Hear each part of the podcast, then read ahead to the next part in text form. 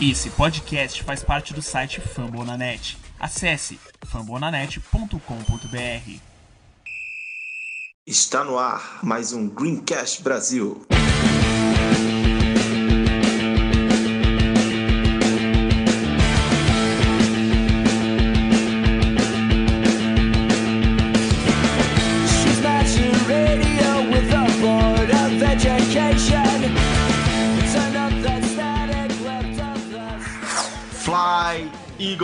Fly!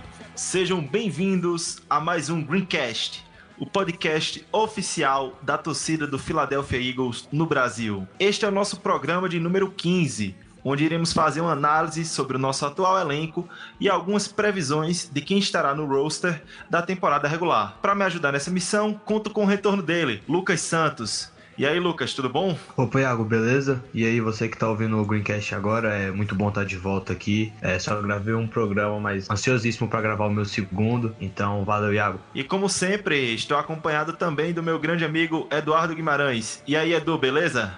Beleza, Iago. Vamos, vamos que vamos analisar o nosso, nosso time, que é um dos melhores, se não, se não for o melhor da NFL. Sem dúvida alguma. Mas antes da gente iniciar o nosso podcast, escuta aí esse recadinho que a gente tem para você.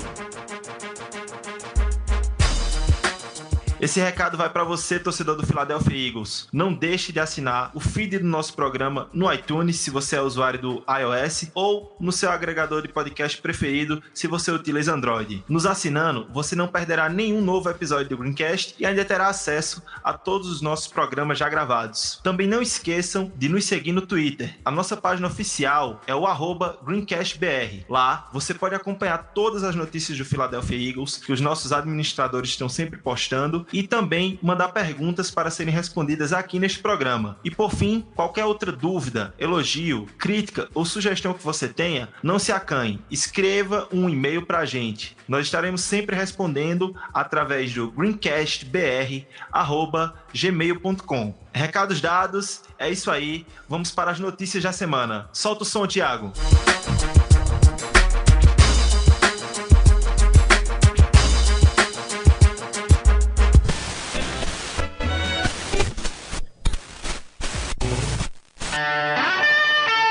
Thank you.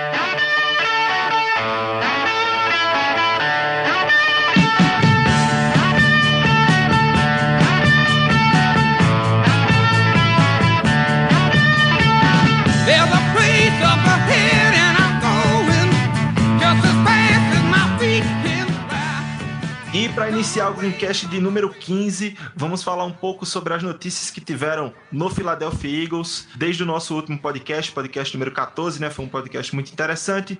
E a principal notícia dessa semana que se passou, eu acredito que seja a liberação né, do Wentz para treinar, no, treinar completamente nos treinos 11 contra 11. Né? Os médicos da Filadélfia, os médicos do Eagles, liberaram o nosso menino Wentz para treinar no 11 versus 11. Qual é a importância dessa liberação na progressão da, da recuperação da lesão do, do Wentz, Edu? Ó, Iago, é, essa notícia foi muito boa, né? Porque já estava começando uma onda de, de pessimismo com relação à recuperação dele, né? Por conta dele ter treinado no começo, né? Apenas no, nos primeiros dias do training camp 11 contra 11, depois houve uma regressão, né? Assim, de, assim a gente não sabia se era uma regressão no- no- na, recuperação ou se era basicamente uma- um excesso de cautela. No programa passado a gente até apostou que era um excesso de cautela. É, bom, ele ainda não, não tá liberado para contato, né? Então, teoricamente, ele não tá pronto para um jogo, né? A gente aí tá há poucos dias, né? É, menos de duas semanas. Pouquinho mais de duas semanas, a gente está gravando na quarta-feira, né? Então nós temos aí 15 dias, para quem está ouvindo, provavelmente 13 dias, 12 dias. Vai ser muito próximo, né? Vai ser muito próximo. Talvez o Eagles tome uma decisão de não o colocar, basicamente porque não vai dar tempo de fazer a preparação do jogo, né? A instalação de plano de jogo e tal, que é uma coisa que você tem que trabalhar com uma semana de antecedência. Mas se ele entrar ou se ele não entrar, vai ser muito próximo, né? E isso é bom até que dá uma dúvida pro, pro Atlanta, né? Que o Atlanta vai ter que fazer um game plan pensando em dois quarterbacks, né? Ele vai, realmente vai, vai ficar tão próximo ali, vai ficar tão no limite que o Atlanta não vai ter a certeza de, que, de quem vai, vai jogar.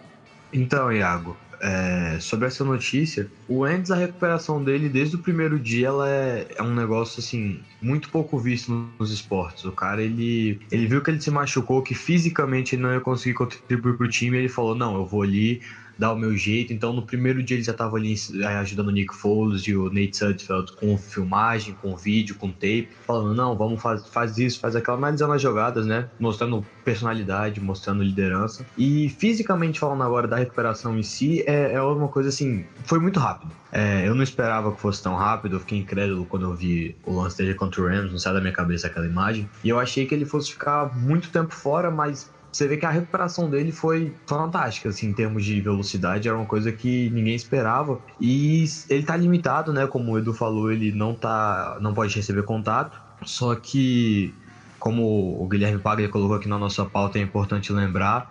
Ele, a partir do momento que ele tá no treino, ele tá. Algum contato acidental pode acontecer. E querendo ou não, ele, do jeito que ele é, provavelmente vai tentar usar a mobilidade dele, vai tentar dar tudo que ele pode. Então, assim, eu acho que é bem possível que ele jogue a semana 1. Eu, eu acho. Eu, inclusive, apostaria que ele joga. Eu acho que é a Eu- vontade dele também, né? Jogar a semana 1. Tem muito Então, pra isso, né? Mas como ele falou, é só se os médicos liberarem, né? é claro que no fim das contas a decisão dos médicos vai ser a que vai pesar mais. Mas assim, eu acho que por ele ter esse tempo que ele tá tendo agora pra, pra treinar e tal, que ele tem mais tempo do que estava previsto, e pela vontade dele, pela motivação dele, eu, eu não duvido que ele jogue. E assim, é muito bom ter essa notícia porque dá um ânimo pra todos os torcedores contar com ele tão cedo na temporada. Mesmo que ele perca o jogo contra o Atlanta, dificilmente ele perde contra o Tampa Bay na semana 2. Então, assim, o Wentz vai voltar e ele vai voltar querendo aquele MVP que ele devia ter ganhado, ganhado no passado. Então, eu acho que essa foi a melhor notícia que a gente recebeu na off-season. Ah, sem dúvidas, né? Um, um otimismo gigantesco em torno dessa do retorno do Carson Wentz, né? É, e ainda ele. é, as notícias que vêm de lá é que a evolução dele continua acontecendo, o que é assustador, né? Que ele tá, assim, tecnicamente, ele tá ainda mais é, em termos de. de Pois de- é, mais preciso, mais força, mais. É, exato. E a questão do. do- também aquelas as técnicas mesmo de lançamento, né? A postura e tal, é, o trabalho de pés, é, ele continua evoluindo, o que é, assim, uma excelente notícia para nós, né? E assustador pro resto da NFL. Pois é, parece que é, um, é fora da curva, né? O Wentz. É incrível como, mesmo com toda essa adversidade da lesão, ele consegue fazer esse retorno, é, projeta que ele seja um quarterback melhor do que ele foi ano passado. E se isso acontecer, ah, mais uma vez o céu é o limite para o Philadelphia Eagles, né? Fechando a, ques- a questão do Carson Wentz, outra ótima notícia é que o Brandon Graham, o, o herói um dos heróis do Super Bowl, né? Que conseguiu o único sec da partida, que foi inclusive um strip sack, né? Do Super Bowl 52. Ele foi reativado para o elenco, né? Ele estava na PUP, a lista PUP, né? PUP, para quem não sabe, é o Physical Unable to Perform, ou seja, ele está fisicamente indisponível, fisicamente incapaz de, de praticar, ou seja, não pode treinar, não pode jogar. Porém, ele foi reativado essa semana e voltou a treinar junto com o elenco, né? Notícia importantíssima para a temporada regular.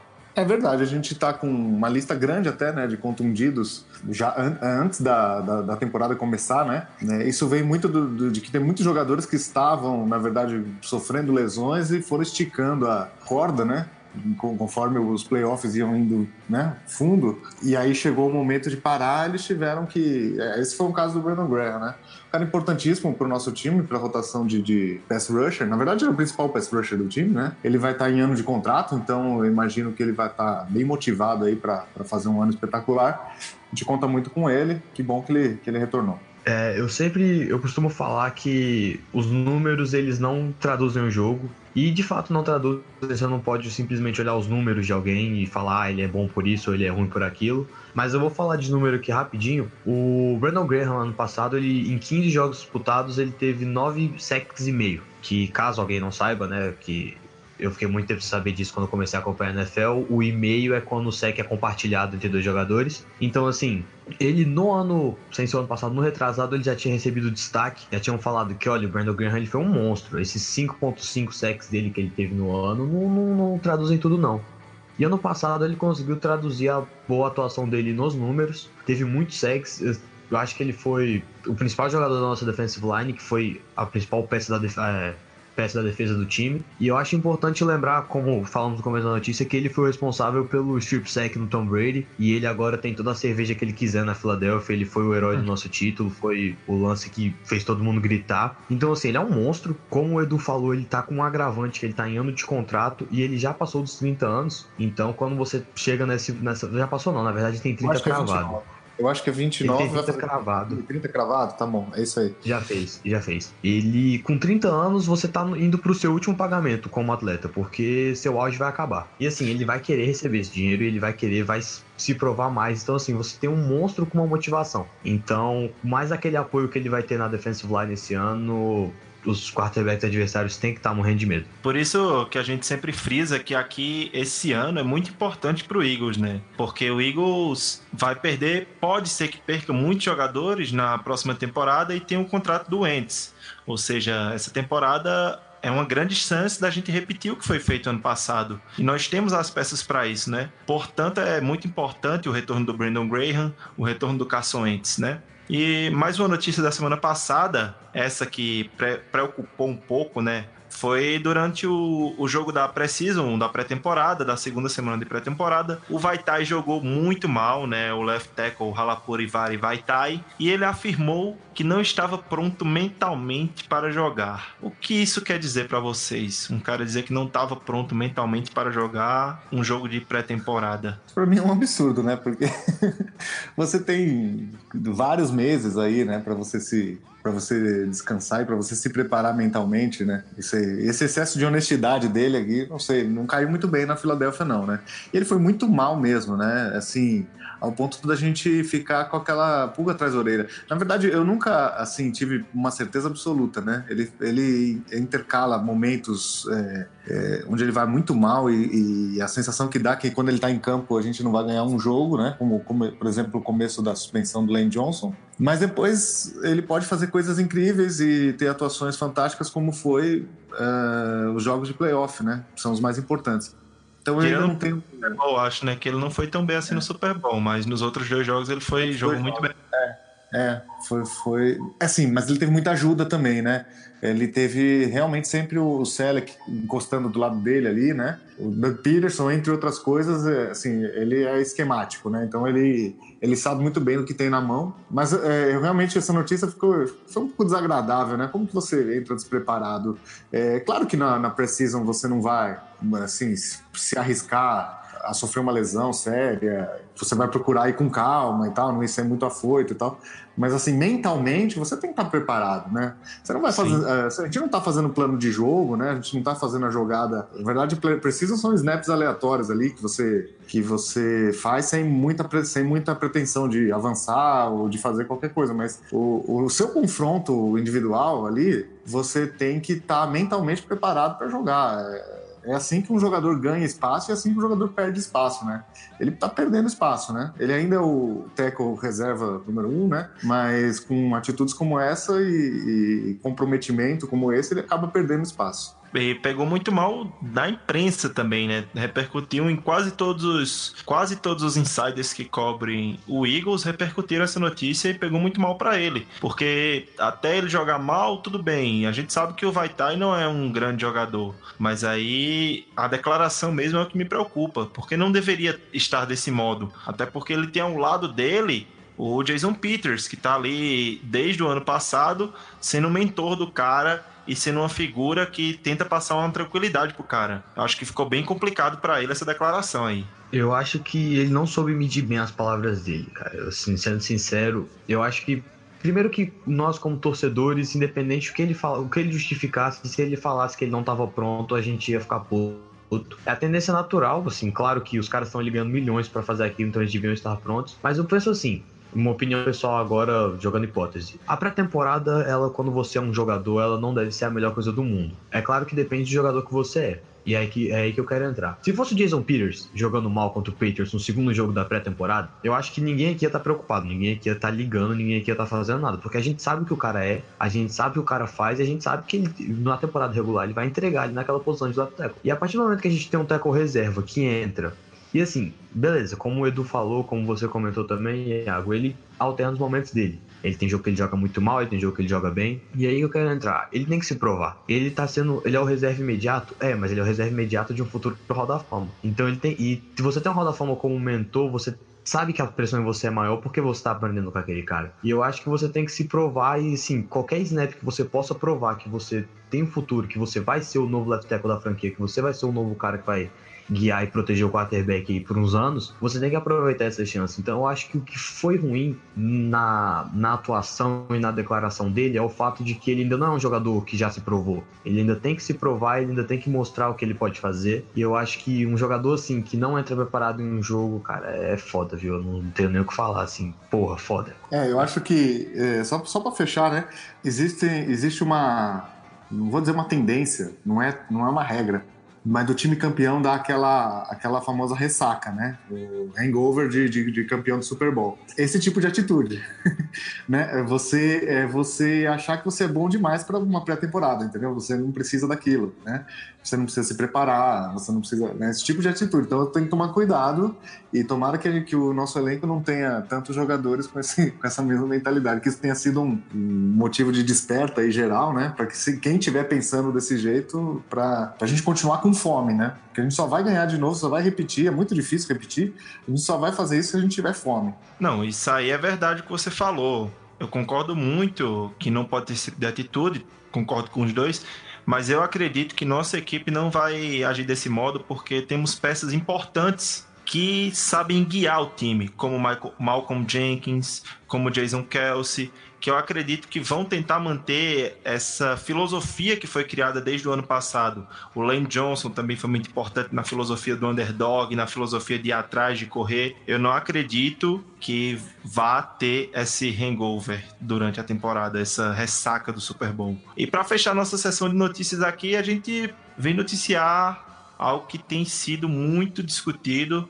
durante essas duas primeiras semanas de pré-temporada, algo muito polêmico que dizem por aí que estão transformando a National Football League na No Fun League, né? A liga sem graça, por conta da nova regra de lowering the helmet, como eles dizem, né? De abaixar o capacete para iniciar o contato.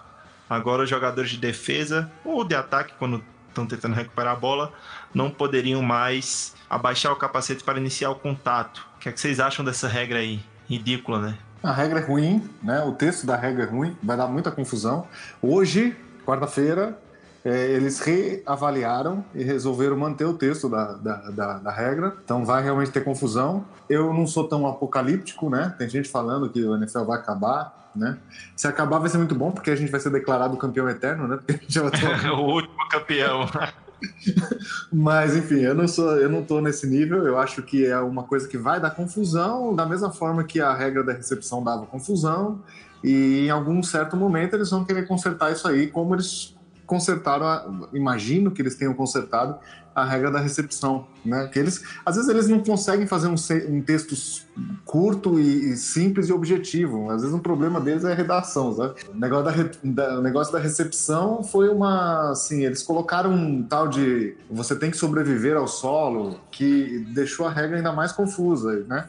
E aí chegou um ponto que ninguém mais sabia o que, que era recepção e o que não era. Essa regra, ela, assim, tudo que visa a segurança do atleta tem que ser ela tem que ser vista como uma evolução do esporte, né? O NFL uh, de hoje é um esporte, o futebol americano de hoje é um esporte completamente diferente do que era na década de 60, 70, né? E um cara mais tradicional, mais antigo, ele provavelmente ache um jogo de marica já. Entende? Então, assim, a regra já se transformou, assim, já mexeram na, na, na tal da essência do, do esporte, né? É, e, e, com isso o jogo ficou muito mais aéreo e tal. E, e essas transformações vão continuar acontecendo, desde que sim, seja para a saúde do esporte, porque quanto mais o esporte se proteger, né? Quanto mais proteger o atleta, é, menos, é, mais crianças interessadas em praticar, enfim, a liga vai, vai continuar prosperando. E a gente tem que se adaptar, mas assim, o fato é que o texto está muito ruim mesmo, está muito rigoroso. Se os juízes forem rigorosos, como estão sendo na, na pré-temporada, eh, durante a temporada, vai dar muita confusão. Eh, eu acho que vai- a gente vai chegar num ponto de equilíbrio, eh, talvez até bom senso dos juízes, até se o texto não é bom, mas um bom senso dos juízes. Eu estou otimista que isso pode acontecer. Interessante que na defesa está sendo tudo marcado, no ataque não. Tinha gente que falava que o tinha gente que falava que correr com o corpo levantado assim ia, ia inviabilizar o jogo terrestre e na verdade não está acontecendo isso, não é isso que a gente está vendo, mas é porque as, as chamadas ofensivas não estão sendo chamadas, só as defensivas. Então, é, enfim, é, eu acho que vai a gente vai precisar de um bom senso. Vamos esperar que eles tenham, né? Só para elucidar um pouco e ilustrar o que está acontecendo, em dois jogos de pré-temporada, o Eagle já foi penalizado por essa falta em cinco oportunidades, 15 jardas cada falta. Eu vou concordar com o que o Edu falou acerca do. O esporte ele evolui. Então, assim, as pessoas viram que o futebol americano era um esporte que causava problemas sequelas futuras. E que tudo bem, o atleta que faz isso ganha milhões e sabe os riscos e tal, mas se você pode evitar, você tem que evitar. E eu acho que essa nova regra é um caso da boa intenção, mas má execução. Porque, como disse o, Richard Sher- Sherman, que agora é, é cornerback do 49ers, né? Fez fama no Seahawks, ele comentou justamente que o tackle, o movimento natural que eles aprendem desde que eles são garotos no, no high school e vão treinando a vida toda, é que quando você vai pra cima, tudo bem, você não joga sua cabeça em direção ao cara, mas é ela que vai guiar o seu movimento. E em outro tweet que eu vi também, eu não vou poder dar o crédito pra pessoa agora porque eu não lembro quem comentou, era justamente isso. A NFL ela, ela pegou justamente o movimento que eles treinam desde sempre que é que mude tudo, mude tudo agora de uma temporada para outra. Eu não acho que foi uma boa regra. Eu acho que a confusão que vai gerar vai ser horrível e vão ter tackles que, assim, por besteira vão dar 15 jardas para o adversário. É, tudo bem, a intenção é boa, mas não é o jeito certo de fazer e eles vão, como o Edu disse, eles revisaram a regra hoje, mantiveram o texto. Então, assim, eu acho que eles vão esperar a temporada indicar que o texto tá ruim para ir fazer alguma mudança, igual eles deixaram a regra da recepção anos e anos é, confusa e ruim, até que deu a polêmica, o estopim que fez eles mudarem. Então, eu acho que vai acabar mudando, mas não agora. Pois é. Então é isso aí. Essas foram as notícias dessa semana, desde o episódio 14 até hoje. A gente revisou um pouco do que aconteceu com o Eagles, falamos um pouco sobre a, a nova regra, né? E mais notícias no próximo Greencast. E agora que vocês já estão atualizados de todas as notícias do Philadelphia Eagles, vamos para a nossa pauta principal. Early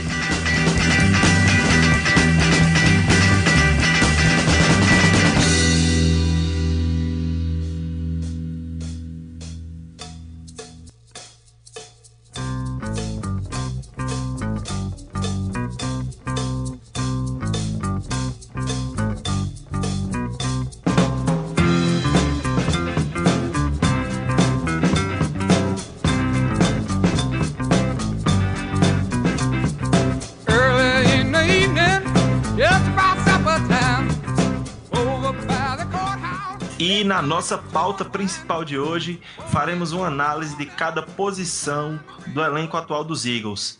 Iremos abordar quem serão os prováveis titulares de cada posição, os jogadores que estão com vaga garantida para compor o elenco e, por fim, os jogadores com mais e menos chances de ganhar as últimas vagas, aqueles jogadores que estão na bolha, como chamam na imprensa.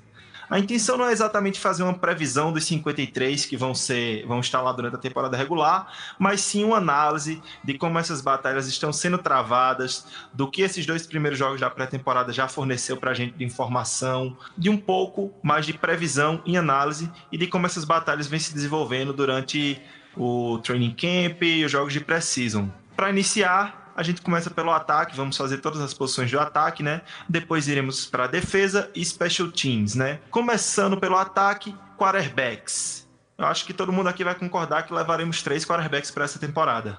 É, o Hockenberg. O Hackenberg, o Joe Callahan e o Nick Foles.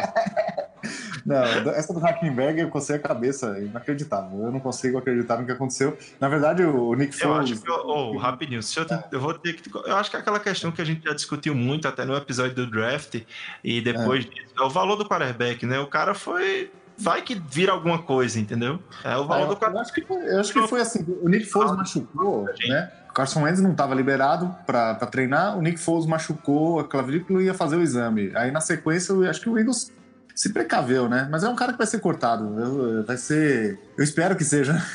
Não, mas vai ser, não tem, não tem espaço, não. Na verdade, os nossos três quarterbacks, a gente não tem muito o que discutir. É, é- é Carson Wentz, Nick Foles e o Sudfeld, né? Que tá indo muito bem, é, tá confirmando, né, aqueles especialistas e, e- e os, e a comissão técnica, né? Quando o John DeFilippo tava aqui, que eles eram tão. elogiavam tanto o Sudfeld, né? A gente tá vendo. É, por quê? Ele tem condição de ser um quarterback reserva é, bem decente. E no nosso caso é o terceiro quarterback, né? Então talvez a Novo, gente, tenha, o- a gente tenha o segundo. A gente tem, a gente tem o, o melhor reserva, né? O Nick Foles o melhor reserva da NFL e possivelmente o melhor terceiro quarterback da NFL. Ah, são, e é um cara novo, né? 24 anos. É, jogou muito bem contra o Patriots na partida da, da Precision. Quer falar um pouco sobre a partida, Lucas? Você assistiu? Chegou a assistir? Então, é, pré-temporada não é comigo, vou ser sincero. Por mais torcedor que eu seja, não consigo achar graça. Eu assisto só highlights. Então, assim, eu vou comentar bem superficialmente sobre, mas a atuação do Sudfeld na pré-temporada em geral, me agradou pelos, pela tape que eu vi. Eu não procurei só os melhores lances, é claro, porque senão ele apareceu o novo MVP. Então, assim, ele. Eu acho que ele tem bastante potencial. Acho que ele foi um mistério que a gente conseguiu do Redskins. Eu acho que essa temporada vai dizer muito sobre ele. Eu não me surpreenderia se ele ganhasse as- é, a posição de reserva ao longo da temporada, por N motivos. Como o Edu, o Edu falou, ele já tem um hype pela comissão técnica, porque o cara tem potencial. E com esse tipo de, de situação que é rara, a gente tem. A gente tem três quarterbacks que são bons. É claro que se. Vou bater na madeira aqui, se o Carson Wentz machucar de novo, é claro que o Nick Foles não vai ser o cara que vai dar outro Super Bowl pro time, o Sudfeld não vai entrar e vai ganhar tudo, todos os jogos, mas são caras que podem fazer a diferença e que com o esquema certo ao redor deles vai, vai fazer dar tudo certo. E é importante você estar em uma condição tão boa assim, até porque não vamos manter, é difícil. Quarterback é uma posição que exige muito, os caras pedem muito, não dá pra você ter três quarterbacks bons. E a gente ganhou moeda de troca com isso e temos, além da segurança de casos piores, algum jogador não poder jogar, nós temos moedas de troca e temos a competitividade no treino, um estimulando o outro a melhorar. Então é uma situação rara e muito boa que a gente está tendo o privilégio de ter essa temporada. Falando um pouco do só pra completar aqui, eu assisti o, o último jogo da Precision. Não é bem um hype, mas o cara prova que ele é um quarterback decente, né? Ele tem um braço bom, lançou bolas longas. Na- no primeiro jogo da temporada, lançou uma bola boa pro Shelton Gibson. Ele vem se mostrando que pode ser um bom reserva, sim, né? Mas a narrativa aqui do- dos quarterbacks do Eagles, eu acho que é bem essa, né? Temos como titular garantido o Carson Wentz. Sendo que tem a questão da lesão. Será que ele joga semana 1? Se não jogar, quem joga é o Nick Foles, óbvio. MVP do Super Bowl. Mas aí temos um detalhe que fica meio que pro futuro, né? Não para essa, essa essa previsão desse roster, desse roster, né? Que temos Carson Wentz, Nick Foles e Nate Sudfeld. Mas eu acho que fica bem claro que no futuro pode ser só Carson Wentz e Nate Sudfeld, né? É, a questão financeira, né? Que, que envolve o Nick Foles, né? Com esse, novo, com, esse novo, com esse novo valor contratual que ele fez, né? É uma condição. Ele tem um cap hit de mais de 20 milhões e um dead money de, de 1,8, se eu não me engano. Ou seja, uma- um saving de 18 milhões em 2019. Ou seja, é um corte certo, né? Se a gente não conseguir trocá-lo nessa última janela aí, que acaba na semana 8 dessa, semana, dessa temporada, a gente vai muito provavelmente cortá-lo, né? Ou seja, perdê-lo de graça, né? Então a gente e, e como a nossa franquia possivelmente é a que mais valoriza a posição de quarterback reserva, né? Sem Tanto que, tanto que a gente mandou embora o Chase Daniel engolindo o dead money para poder pegar o Nick Foles só para poder fazer um upgrade. Na época aqui no Greencast eu achei uma troca meio estranha. Você viu onde ela nos levou, né? Então, ou seja, eu estava errado e eles estavam certos. É, essa E outra posição é coisa, importante. E outra coisa, o Nate Sudfeld também, né? Ele não era lock no roster ano passado e o Sim. Colts fez uma oferta por ele e o time foi lá e abriu uma vaga no elenco dos 53 Pra não só para segurar o Nate Sudfeld e É. o Colts não levar o cara. Ou seja, a gente sabe valo- valorizar quarterback reserva. Isso aí. Isso mostra a mentalidade do time, né? O, o Eagles, ele, ele tá meio que mudando a NFL, mostrando assim onde você tem que investir, né? Claro que todo mundo sempre soube que se você tiver um quarterback reserva, isso é bom. Só que como vocês falaram, o Eagles faz movimentos que certas franquias não estão dispostas a fazer por um cara que provavelmente não vai jogar. o Eagles Enquanto é precavido joga e dama- aposta no lugar certo. Enquanto todo mundo joga damas, Howie Roseman tá jogando xadrez. Simples assim. Então acho que concordamos aqui, né? Quarterbacks, muito provavelmente três quarterbacks. Carson Wentz titular e lá ali nos reservas, Nick Foles e Nate Sudfeld. Isso aí. Passando um pouco para running back, né? A gente tem o último ano de contrato, o J.J. Temos o retorno do Darius Sproles. Temos o nosso undrafted free agent rookie, mega star blaster master Corey Clement. e aí, o resto, como fica para vocês? Cara, que, que interrogação, né? É, pelo segundo jogo de Precision, quem jogou foi o Smallwood e o, o, o Pumphrey não jogou, né? Foi o Não, não. Smallwood Jogou e o aquele Matt chamado Matt Jones. Matt Jones. Os dois jogando, eles deram mais chance pro, pro, pros que não jogaram, porque eles realmente não, não mostraram nada. É, eu acho que aqui a primeira coisa que a gente tem que fazer, essa análise, é, é- é- uma, primeiro é uma matemática, né? É, como que vai ser essa, essa distribuição dos 53? Tem gente que divide meio a meio, 25, 25, ataque e defesa, 25 de ataque, 25 de defesa e 3 special teams, né? Tem Uhum. gente que, que faz 24, 26, né? Deixa, deixa a defesa um pouquinho mais encorpada, né? Eu acho que a gente vai. É, não dá pra saber, mas assim, se a gente for de 25, 25, nós estamos falando aí de. de no, é, três quarterbacks, nove de linha ofensiva, então já dá 12, né? Então a gente tem aí 13 vagas para entre running backs, wide receivers e tight ends, né? Então, vo- você, a gente tem é, é, três, três running backs locked, né? Totalmente certo. Wide receiver, provavelmente sim, menos que cinco não vai, não vai então já, já, dá, já dá oito. E tight ends, menos que três não vai. Então já dá 11. Então a gente basicamente teria o quê? Duas vagas. Pra só ou duas vagas, receiver, ou um quarto running back um tight end. é, ou um quarto tight end, ou um sexto running back, um sexto wide receiver, ou um quarto running back. O ano passado a gente foi de cinco running backs, né? Então aí teria só. Enfim, essa é a matemática que a gente tem que fazer. Eu acho que a gente vai de quatro aqui, né? E realmente o, o- a ideia do Eagles era dar uma chance, uma segunda chance real para o Daniel Pumphrey, mas infelizmente ele não consegue ficar saudável. Então no primeiro, no primeiro ano ele não conseguia se mostrar jogador pronto para NFL. E agora ele não está conseguindo se- se ficar saudável. O Josh Adams é que tá assim, indiretamente ganhando aqui a, a corrida, né? Pela, pela, é um outro undrafted, né? Uma outra vez, se a gente conseguir mais um undrafted, a gente É, vai ter dois. A história da Cinderela mais uma vez, né? Pois é, e, enfim. E o Matt Jones não dá, né? Esse aqui pra mim tá fora. Não, eu acho que vamos com quatro running backs e eu acho que que tem mais chances mesmo é o Josh Adams. O Wendell Smallwood não conseguiu convencer ninguém nem na última temporada nem nessa, né? É, tomara que a gente consiga convencer alguém que ele vale pelo menos uma sétima, uma sétima escolha. Que é, é um tipo de jogador que, assim, antes de cortar, a gente tem que bater um fio para as franquias e ver se alguém quer, né? Às vezes alguém quer pagar uma sexta, sétima, quem sabe. Eu acho importante, assim, primeiro eu queria fazer um comentário sobre o Donald Pumphrey, que acho que esse cara é a maior tristeza que eu tenho em relação ao Eagles. É, jogador que, poxa, cara, eu achei que ele fosse ser muito foda e é, ele vai ser cortado. Eu até fiz um texto sobre ele muito tempo. Olha, para de. Iago tá mandando no chat aqui que lembra do meu texto, tá dando palo. Não, não é pra rir, não, velho. Eu achei que o cara fosse ser um monstro, a próxima estrela e o cara não.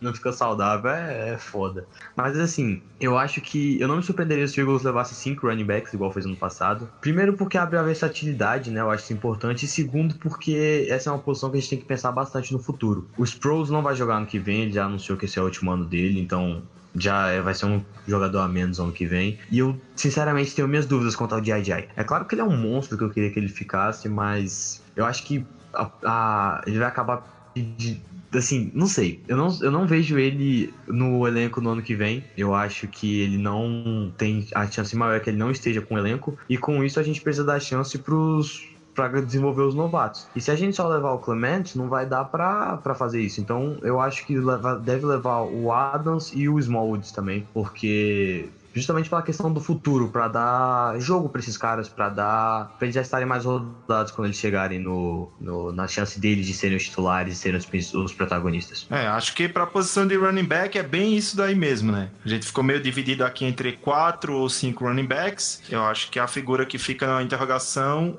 é o Smallwood. Passando um pouco para a unidade de recebedores, o wide receivers, eu queria começar antes da gente discutir. A gente tem sempre nossa sessão do mailbox, né, com as perguntas dos ouvintes, perguntas dos torcedores do Philadelphia Eagles. E eu queria começar essa unidade para a gente não ter que responder essa pergunta lá no mailbox no final do programa, trazendo uma pergunta que veio pelo WhatsApp no grupo do Philadelphia Eagles do Israel Reis. Ele pergunta assim: quais serão os seis recebedores do roster, do elenco principal. Então, para ele, já é uma certeza que levaremos seis e não cinco. Então, para discutir um pouco dessa posição de wide receivers, vamos responder essa pergunta aí do Israel. Muito obrigado pela pergunta, Israel. E aí, para vocês, quem serão os seis e se serão seis?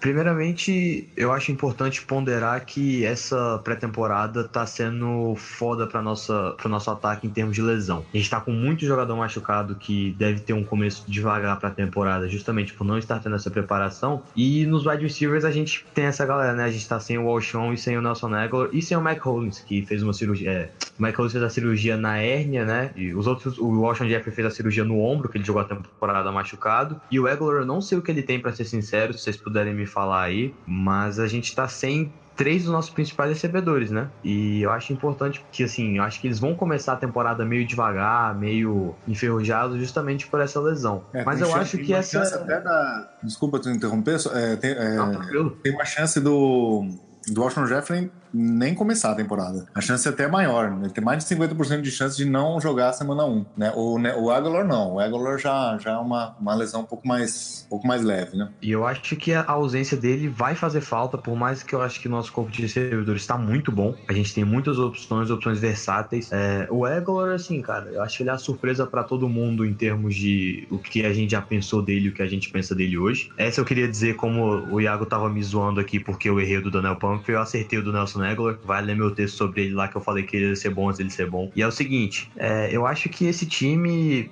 em termos de recebedores, a gente tá muito bem. E respondendo a pergunta, eu acho que vão Alshon Jeffrey, Nelson Aguilar, Mike Wallace, Shelton Gibson, Mike Hollis e DeAndre Carter, que tá me surpreendendo nessa pré-temporada. Eu vou cravar igual você, cara. É, na verdade, se for seis, tá? Se respondendo a pergunta do Israel, se for seis, eu vou. No, o DeAndre Carter, na verdade, é o. Era o cara que, que ninguém tava esperando e, e ele atualmente. Ele e o Richard Davis estão na frente, é, no depth chart, estão na frente do Bryce Treggs, do Eaton, que foi contratado, Kamar Aiken, que tá indo malzão.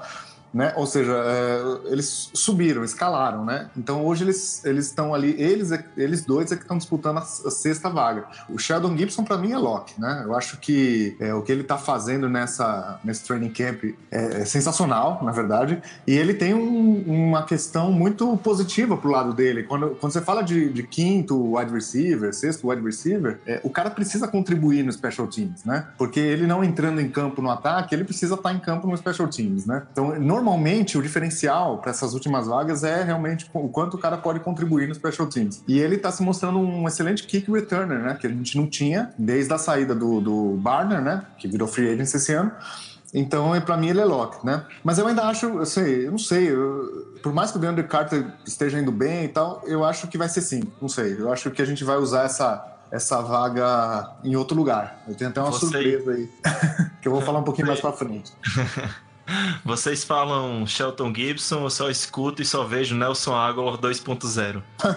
O Todo mundo Ian roubou o que eu ia falar agora. O Edu me lembrou que eu tinha esse comentário a fazer. O Shelton Gibson, que acho que surpreendeu a todos nós. Eu não vou dizer surpreendeu porque a gente não acreditava, mas porque Não, o foi. Greencast é hype desse cara, viu? Desde o draft. Foram Só- duas Draft aí. off-seasons muito distintas, cara, sabe? Ele, em uma ele decepcionou bastante. A gente sabia que o cara tinha potencial, que, ah, talvez ano que vem ele seja o que a gente espera, só que esse ano ele foi muito melhor. Ele mostrou um, um avanço muito melhor. Isso me surpreendeu. Eu esperava que ele fosse melhor, até porque pra mim pior não tinha como ele ir, mas eu não esperava que fosse ser tão melhor assim. E justamente ponderar uma coisa que eu esqueci, eu falei seis ali.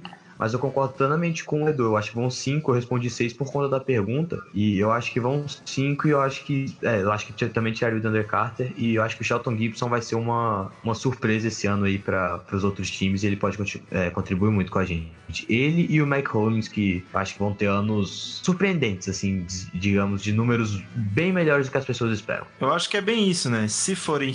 É muito é, mais provável que sejam cinco. Sendo o quinto o Shelton Gibson. Porém, se forem seis, o cara que tá tomando a frente é o DeAndre Carter, né? Marcou TD até na semana 2 da Precision. Essa vaga, muita gente já dava como quase certa pro Eaton, né? Porque tava indo bem no training camp, mas aí acabou se lesionando. Uma pena para ele, né? Que foi um cara que tem um certo talento. Então concordamos aqui que provavelmente cinco recebedores, caso sejam seis, o cara que tá ali na bolha e que tem mais chance, em nossa opinião, é o DeAndre Carter. Passando um pouco pros Tyrands, né? Agora a posição de Tyrands, uma posição que a gente é muito valorizada no nosso time, muito utilizada. A gente sempre tem informações que vai com dois, três Tyrands para campo nas jogadas. E aqui eu vejo a gente levando. Muitos dizem que vamos levar quatro, mas eu vejo a gente levando só três, pelo menos pro início da temporada. Zach Ertz, Philly Goddard e o Richard Rogers. É, isso, isso é o, o padrão, né?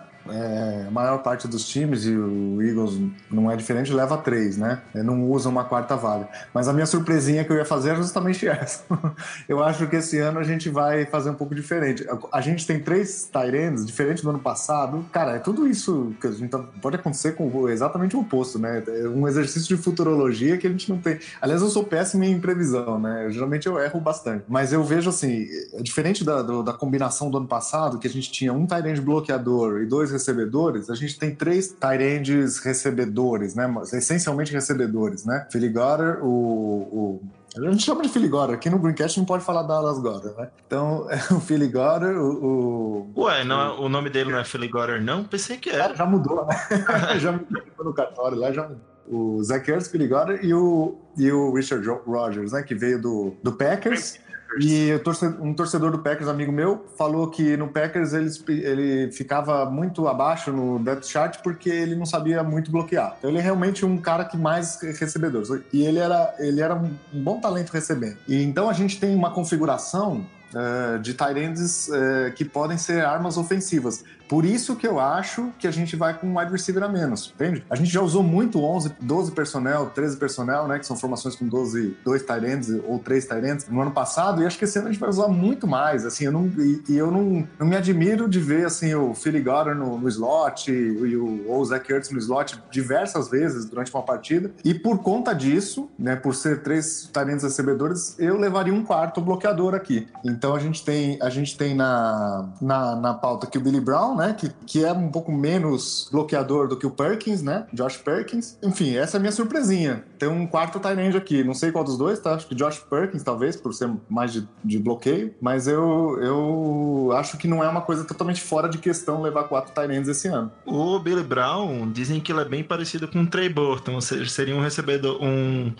mais puxado para recebedor mesmo. Então, eu acho que se levar quatro, a chance maior era pro Perkins, né? E tem um detalhe também, né? O Richard Rogers, ele se machucou no lance do touchdown na semana 2. Então pode ser realmente que a gente leve um quarto, já pensando nessa questão do joelho do, do Rogers, né? Que é uma variável aí até relevante nessa, nessa posição. Então, eu queria comentar sobre a importância da, dessa posição para o nosso time, como o Edu também já falou que a gente usa várias vezes. E aí eu acho que vocês, sendo sincero, vocês me abriram essa possibilidade dos quatro talentos agora. Para mim isso era bem difícil, ainda é. Eu acho que vai ser Earth, Goldert e Richard Ro- Rodgers mesmo. E eu acho que esse ano, cara, é o ano do Philly Goldert. Eu acho que assim, o Zach Ertz, ele já teve o breakout year dele, finalmente. Já que eu tô tirando o para me gabar aqui e falar de texto meu, vai ler o meu do Ertz também, foi minha estreia aqui no Greencast. Eu acho importante falar que ele já teve o breakout year dele e agora a galera sabe que ele é um dos alvos de confiança do Ents. Então eu acho que essa é a chance do Goldert de, de ir lá e mostrar o que ele pode fazer. É claro que ele não vai chegar recebendo mil jardas, sendo o novo o melhor talento da NFL, mas eu acho que ele vai ter um bom ano e vai ser muito importante no jogo aéreo, vai ser um dos alvos preferidos do Ents. Especialmente na red zone, né? No, na end zone, né? Onde ele é muito forte. Imagina os dois alinhando juntos, né? Então é. Com certeza.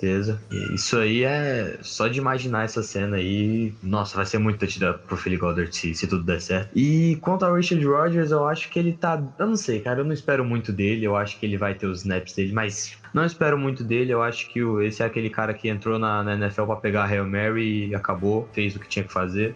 mas eu, eu não vejo saindo desses três. Eu acho que difícil a gente levar o quarto, mas vocês abriram bem a possibilidade e acho importante considerar isso que vocês falaram sobre a lesão do Richard Rodgers e até o que o Edu falou sobre a gente estar com muito Tyrande que recebe, mas não bloqueia tão bem. Pois é. Fechamos aqui a posição de end, né? Vamos para a posição de offensive linemen, a nossa linha ofensiva, né? Que foi um grande destaque na temporada passada e a gente espera que mantenha esse nível ou até melhore com a volta dele, futuro Hall da Fama, Jason Peters. Quais as previsões para essa linha ofensiva aí? Bom, é, titular é, é o mesmo do ano passado, Jason Peters, Wisniewski, Jason Kelsey, Brandon Brooks e Lane Johnson. Cinco saudáveis jogando. Dificilmente uma NFL tem uma, tem uma configuração melhor que essa. O Halapulivati Vaitai, é, falei certo, Iago? Você que, você que já decorou, é Halapulivati? Professor, professor Pasquale, aprova, nota 10. Soletrando agora, vai.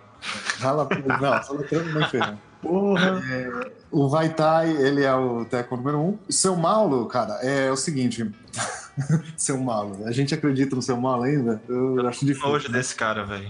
É, eu, eu, eu penso que, que ele hoje é, tá no roster por, por duas razões. Uma, porque assim, contrato de calor, draftado na terceira rodada, vai ter todas as chances do mundo, né? E ele ainda tá, né, tá tendo as suas últimas chances. E uma porque ele faz a de center, né? Então ele é basicamente o reserva do, do, do Jason Kelsey, o único, né? Que, que, que gente pode. Quer dizer, o único não, né? Porque o Luiz News que poderia também jogar de center, né? Enfim. E jogou em alguma oportunidade. né? É, é, mas aí você vai mexer em duas posições, né? No caso de uma falta Uhum. de, você acaba mexendo em duas posições. Então o ideal mesmo é que o seu Mauro seja o center reserva, né? E o Chance Warmack, né, que foi contratado no ano passado para a profundidade da linha ofensiva, ele tá indo muito mal.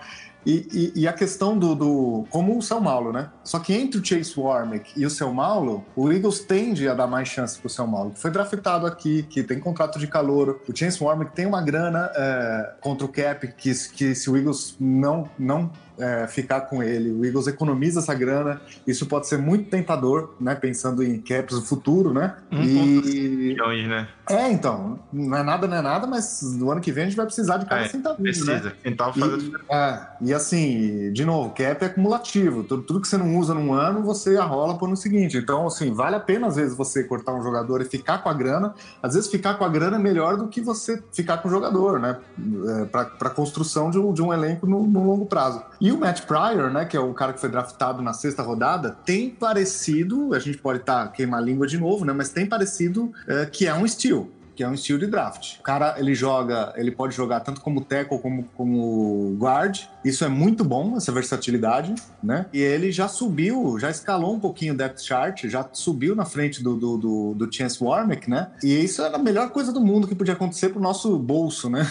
Porque se, se, se o Matt Pryor foi ati- for ativado no lugar do Warmack, a gente, pô, é, financeiramente é excelente. E por ser um draftado na sexta rodada, né, tecnicamente também excelente, né? E tem também Ah. a questão do Mailata, né? Só para finalizar minha, minha opinião aqui, acho que o Jordan Mailata, que era tido desde o do draft como uma carta fora do baralho, era um cara não pronto, um cara que não sabia nem a regra do futebol americano, né? Você tinha que aprender tudo praticamente. Ele realmente é muito cru, né? Mas eu, hoje já é- ele já não é um- uma carta tão fora do baralho assim. Já tem gente achando que, por exemplo, que o Eagles não vai perder tanto ativando o Mailata no lugar da, como chama aquele o right Taylor tackle? Hart? Taylor Hart. É, que o Taylor Hart obviamente é um jogador e o Mailata não é, né? Então quem é melhor? Taylor Hart.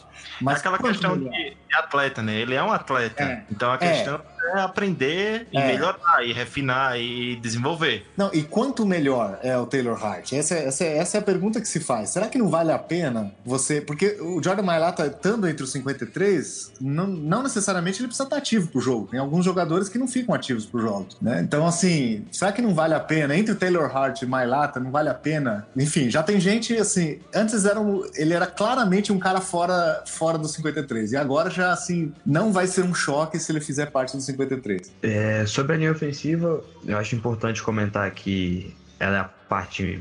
Uma coisa que todo mundo sabe, ela é a parte mais importante de qualquer ataque da NFL.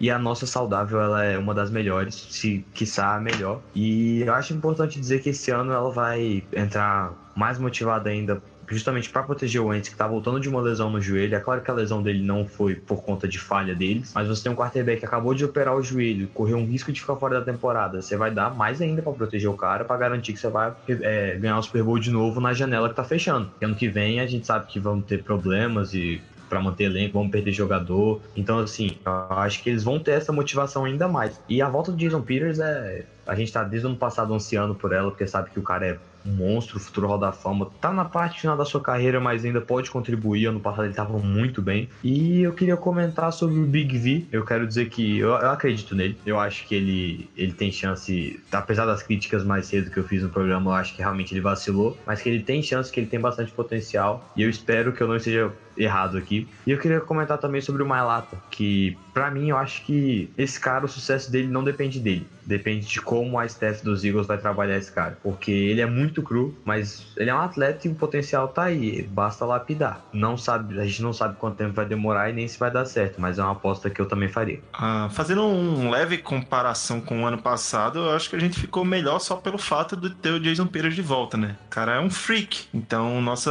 offensive line tem tudo para manter o nível que jogou ano passado. Acho que É, sem dúvidas, como o Lucas falou, saudável, titulares em campo, é uma das melhores ou a melhor da NFL. É, a gente já, já coça um pouquinho a cabeça com relação a depth, né? E já pensando Uhum. em futuro, a gente não tem muita certeza de reservas, né? O seu Paulo sendo reserva de center não, não parece ser a resposta. O Chance Warwick não parece ser a resposta. Tomara que o Matt Price seja a resposta. A gente tem um jogador de rugby que pode ser o reserva de, de teco e a gente tem o, o Big V que a gente já falou bastante aí da inconstância, né? Que ele tem, tem partidas boas e outras não. Então é uma coisa pra gente olhar pro futuro aí. Talvez a gente precise é, endereçar um pouco mais na, na off-season do ano que vem. Mas pra esse E- ano, o saudável realmente é a melhor. E uma coisa é, que eu esqueci de até comentar aqui, o que o, o Edu falou sobre colocar o Mailata no, no roster, no roster, né, é importante porque é, alguns acreditavam que ele estaria protegido caso ficasse no practice squad, né, no, no elenco de treinamento, por conta daquela história dos jogadores internacionais. Porém, como o Eagles não trouxe ele através do programa NFL International Pathway, que é o programa que garante que se você deixar aquele jogador que você trouxe de outro país no practice squad, ele não pode ser pego por outro time. Nesse caso do Mailata, como ele não veio por esse programa, ele ficando no practice squad, qualquer outro time pode ir lá e trazer o cara. Então, realmente não é algo de se espantar, de se assustar, caso o Eagles gaste uma vaga com não gaste, né, mas use uma de suas vagas de linha ofensiva com o Jordan Mailara, né? É verdade, é verdade. Na verdade, eu descobri isso há pouco tempo. Não, pra mim, eu tava achando que ele podia ir num practice squad que não teria custo nenhum, né? E ficaria intocável também, né? Como se fosse Graças um... ao Guilherme, graças ao Guilherme que fez a Não, pauta. Cara, o Guilherme, todos os programas a gente vai falar isso, porque desde que retornamos a gravar o Greencast, é um dos grandes diferenciais. Eu acho que a gente teve dois grandes diferenciais, né? O Thiago Lanes, o nosso novo editor, que tá fazendo um trabalho primoroso, e o Guilherme Paglia, que tá fazendo nossas pautas e tá, desculpa a impressão, mas tá, a expressão, mas tá botando pra fuder. E é isso aí, então fechamos o nosso ataque, né? Falamos de quarterbacks, falamos de running backs, falamos de wide receivers, falamos de tight ends e falamos de offensive linemen. Nas nossas contas, acho que fecharia os 25 ali, né, do, do ataque. Ataque. 25, 25 e, e, e 3, né? É. E agora a gente vai pro outro lado do field, pro outro lado do campo, pra defesa, pra gang green, pros caras que fizeram dancinha. E vamos começar pela parte mais legal, né? Vamos começar pela linha, ofens... pela linha defensiva, a parte que mais impressionou a liga, que mais impressionou a imprensa, que mais impressionou a gente. E dentro dessa linha, vamos levar um pouco os é, olhar um pouco a questão dos defensive ends. Pra vocês, quem são jogadores? Ah, eu vou começar essa, né? Porque eu sou, eu sou fã desse cara. Eu não, não consigo não falar dele. O Brandon Graham, né? E eu acho que a gente tem um corpo de defensive ends incrível, com muito cara bom. A gente tem tanto defensive end bom que eu acho que vai ter defensive end jogando no NASCAR Package como defensive tackle durante a temporada. Então, dúvida. temos É. Brandon Graham, Derek Barnett, Michael Bennett, Chris Long, Steven Means e Josh Sweat. Será que a gente leva esses caras todos? Ah, eu acho que sim. Eu acho que sim. Eu, chutaria todos esses. Stephen Means está ganhando bastante é, é, espaço, né? Bastante snaps ele está ganhando. É, Chris Long representa muito pro, pro, pro até pro vestiário, né, desse time. É, Michael Bennett veio, é, a situação dele com o negócio de empurrar a velhinha lá, não sei se está resolvida ou não, né? Mas a princípio ninguém falou mais nada, né? Espero que Então, não. aparentemente, ele vai, ele, vai, ele vai contribuir aí, né? Então, mais pra rotação mesmo, que é um cara de 34 anos, né? O Josh Sweat é um pick de risco do Eagles por conta de uma lesão no joelho, mas ele era jogador de talento de primeiro até segundo round, que caiu pra quarta por conta dessa lesão. É, não tendo muitos snaps aí, ele pode. Talvez, não, sei- se esse ano ele vai contribuir tanto, mas, enfim, é um corpo bem respeitável, né? E para fazer rotação. E, ah, você falou de, de defensive, defensive é, algum um desses jogar. Aí tem vários jogadores que jogam de que snaps de defensive tackle, né? Michael Bennett, o Brandon Graham. É, enfim, a gente pode combinar isso aí para deixar defesa ainda mais imprevisível, né? É o famoso NASCAR Package, né? Onde o Andy entra como tackle, que foi o, o NASCAR Package que deu o Super Bowl pra gente, praticamente. Exatamente, eu ia comentar isso. O lance do, do, do, do strip sack do, do Brandon Graham, ele, ele, ele que estava jogando por dentro? Ou alguém estava vindo por dentro e ele, Ele, ele, pegou- jogando por dentro, o Chris Long por tá- fora, se não me engano. ele estava jogando por dentro e o, e o Derek Barnett, estavam os três no, no lance. Então eu realmente estava com, com, com esse pacote aí. O Derek Barnett, que recuperou a bola, o Chris Long e o, e o Brandon Graham, que fez o sack. Bom, então, os defensive ends. Não, a defensive line foi a parte mais importante do nosso, da nossa defesa ano passado. Assim, sem dúvida nenhuma, foi ela que fez toda a defesa funcionar, porque ela tava pressionando o quarterback e assim, não exigia tanto das outras posições. E, cara, quando você tem tanto defensive ends talentoso assim, eu acho que não tem como você não levar todos eles. O Brandon Graham, Derek, todos são monstros. Eu acho que o Josh Sweat pode ser um steal. É claro que ele vem de lesão e tudo mais, mas se mantendo saudável, ele com certeza vai ser um steal, ele vai contribuir muito pra gente. E tendo essa equipe de defensive ends tão stacks, a gente vai ter que apelar, como vocês falaram, pro NASCAR Package. E assim, é claro que mantendo o elenco, a linha do ano passado, inclusive trazendo mais peças para deixar ela melhor, a tendência é que a defesa consiga melhorar ainda mais, mesmo com algumas perdas importantes que a gente teve, porque é muita pressão que o quarterback adversário vai sofrer. Não tem como essa linha defensiva ficar quieta em um jogo. Não, não tem linha ofensiva que segure ele 100%. E tendo tanto talento assim, não tem como não ficar otimista para essa posição. Então, acho que para a posição de defensive end é bem isso, né? Vamos agora ver um pouco, discutir um pouco dos defensive tackles, né? Temos Fletcher Cox, Destiny Vail, esse aí eu não sei falar não, hein? o Halorinara, e aí temos o grande ponto de interrogação, né?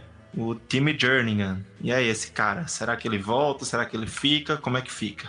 Prefiro assim, não contar com ele, tá? Porque tem muita gente. é, Bom, ele vai para PUP, né? É, Com certeza ele não vai começar a temporada. Acho que numa hipótese otimista a gente vai tê-lo a partir da segunda metade da temporada, mas uma na hipótese pessimista a gente nunca mais vai vê-lo com a camisa do, do Eagles. Não é uma não é uma possibilidade tão tão baixa assim. Então aí e o Halorinata que a gente contratou, um jogador veteraníssimo, já não já não, na verdade a gente contratou para usar snaps limitados dele, né? Então ele não é para ele ser o, o starter, né? Então, enfim, essa é uma posição que a gente é, já teve mais profundidade, né? Então eu, eu já falei ali, não que eu esteja super preocupado, é, nossa, que horror, tal, mas assim, eu acho que eu não ficaria chocado se o Eagles ainda antes do, do 53, antes do corte do 53, o Eagles fosse atrás de alguém aí que vai ser cortado ou que tá ali próximo de, tá ali no bubble, né? No, na bolha de outro time e, e, enfim, o Howie adora fazer negócio.